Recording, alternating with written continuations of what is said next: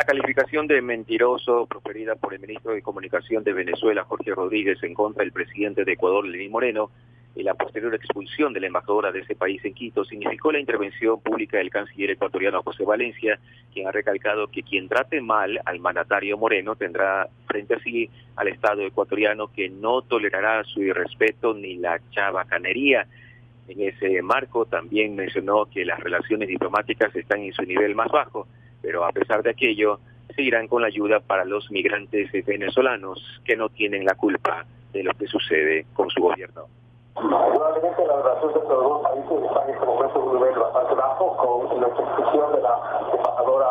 eh, de Venezuela del Ecuador, y también, por supuesto, porque no hemos enviado a un embajador ecuatoriano a Caracas. En cuanto a los migrantes de verdad, lo había visto en mi exposición, el Ecuador, por su vocación humanitaria, por su respeto a los derechos humanos, por su sentido de solidaridad y hermandad con esos eh, queridos compatriotas latinoamericanos, les continuará dando las atenciones que hasta el momento las Ellos no son culpables que tengan o que tengan o que haya en su país autoridades con voces destempladas, agresivas, extraviadas. Vamos con la última pregunta que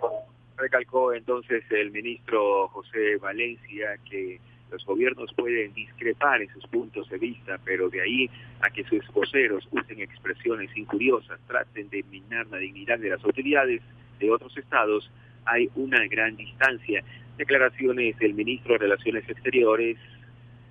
dentro del gabinete del Ejecutivo desarrollado en Daule, cantón de la provincia del Guayas. Nicolás Castillo, en Noticias Sonorama, tiene la palabra.